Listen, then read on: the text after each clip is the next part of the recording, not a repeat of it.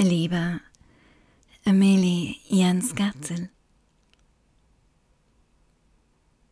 stoßen wir an. Ihren hundertsten Geburtstag würden Sie heute feiern. Sie würden vielleicht eine Zigarette rauchen, ein Glas Wein trinken und trinken wir es still aus. Keinem erzählen wir, was der Wein von uns weiß. Und Menschen würden ein- und ausgehen, Rauchschwaden hingen zwischen den einzelnen Wörtern. Und fallen wird ein Stern, wie Blattgold dünn, und das Wasser am Brückenstein wird silbern sein. Und wir würden aber vielleicht irgendwo in einem Garten stehen, in Meeren. Ich würde mir wünschen, dabei zu sein, noch mehr ihnen einmal begegnet zu sein, ihre Stimme zu hören, wie sie ihre Texte, vielmehr diese kurzen Verse intonieren, sie in Sprache bringen, aus der Stille herausziehen ins Hörbare. jene Verse, die mir im Lauf der Zeit so wichtig geworden sind, die sich eingeschrieben haben, die ich immer, die ich oft mit mir trage. Die Menschen nehmen einander wegen der Stille. Vielleicht weil ich nie genau weiß, was das eigentlich bedeutet. Oder weil es jedes Mal etwas anderes bedeuten kann. Je nachdem, wo ich mich gerade befinde und dieses einander nehmen ist vielleicht eher ein beieinander ankommen, wie es bei Anna Egorova heißt, Yasifratim. Ich komme an in der Sprache eines anderen Menschen.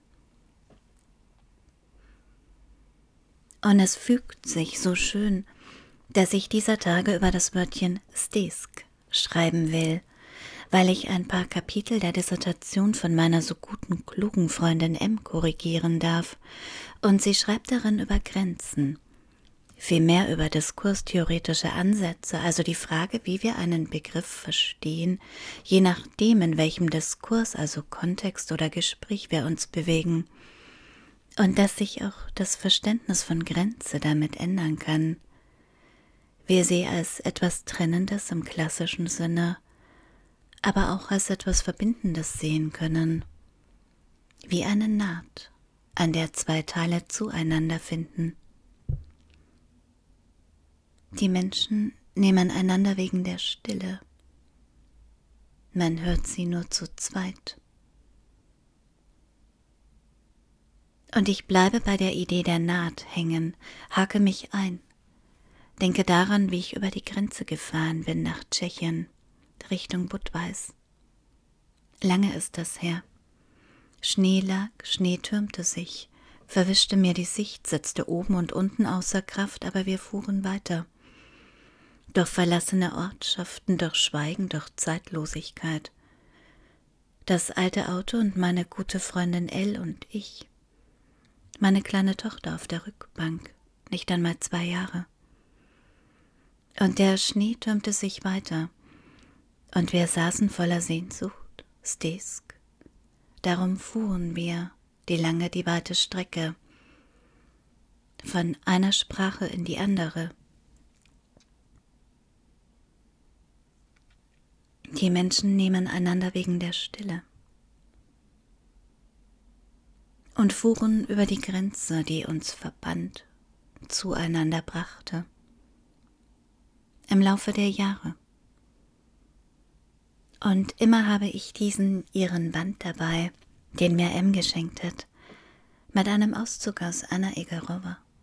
Und ich weiß nicht warum, aber Wundklee, ihr Gedichtband, scheint nie weniger zu werden, im Gegenteil, als ob die Sprache darin wachsen, sich verändern würde, ich in den Lücken mancher Verse einen Platz finden könnte dann, wenn ich manchmal nicht weiß, wohin mit mir.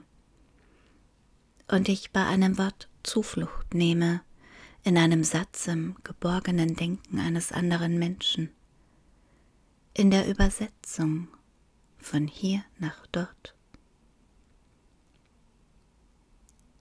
Die Menschen nehmen einander wegen der Stille. Man hört sie nur zu zweit, anders nicht, anders erdrückt, sie anders bricht Und mit ihren Texten, mit ihren Gedichten, diesen oftmals so schmal angelegten Versen entschlackt, karg, und dann dieser Moment, wenn ein Bild aufblitzt, die Landschaft sich ausbreitet. Als ob jemand in einem zarten Moment zu einem kommen und sagen würde, Komm, schau, so ist die Welt auch. Und mit ihren Texten also verändert sich mein Sehen. Ich sehe manchmal genauer. Ich sehe nach, was zwischen den Gleisen an kleinen Bahnhöfen blüht. Eine kleine Weile ob etwas blüht. Ich frage mich, wie Stille aussieht, ob sie eine Farbe hat. Abgewetzt ist wie die Wiege der Sprache, wie sie auch schreiben.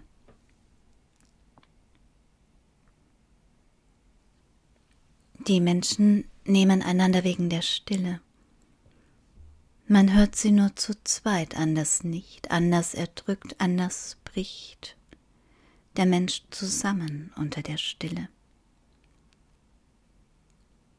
Und vielleicht sind sie manchmal zwei für mich, gegen das Erdrücken, weil im Laufe der Zeit in ihren Texten so vieles für mich wohnt, sich dort einheimatet, Bilder, einzelne Wörter, wie Lanje, das mir meine Freundin M beibringt, Hirschkuh im Deutschen kein Vergleich zum weichen Lanje.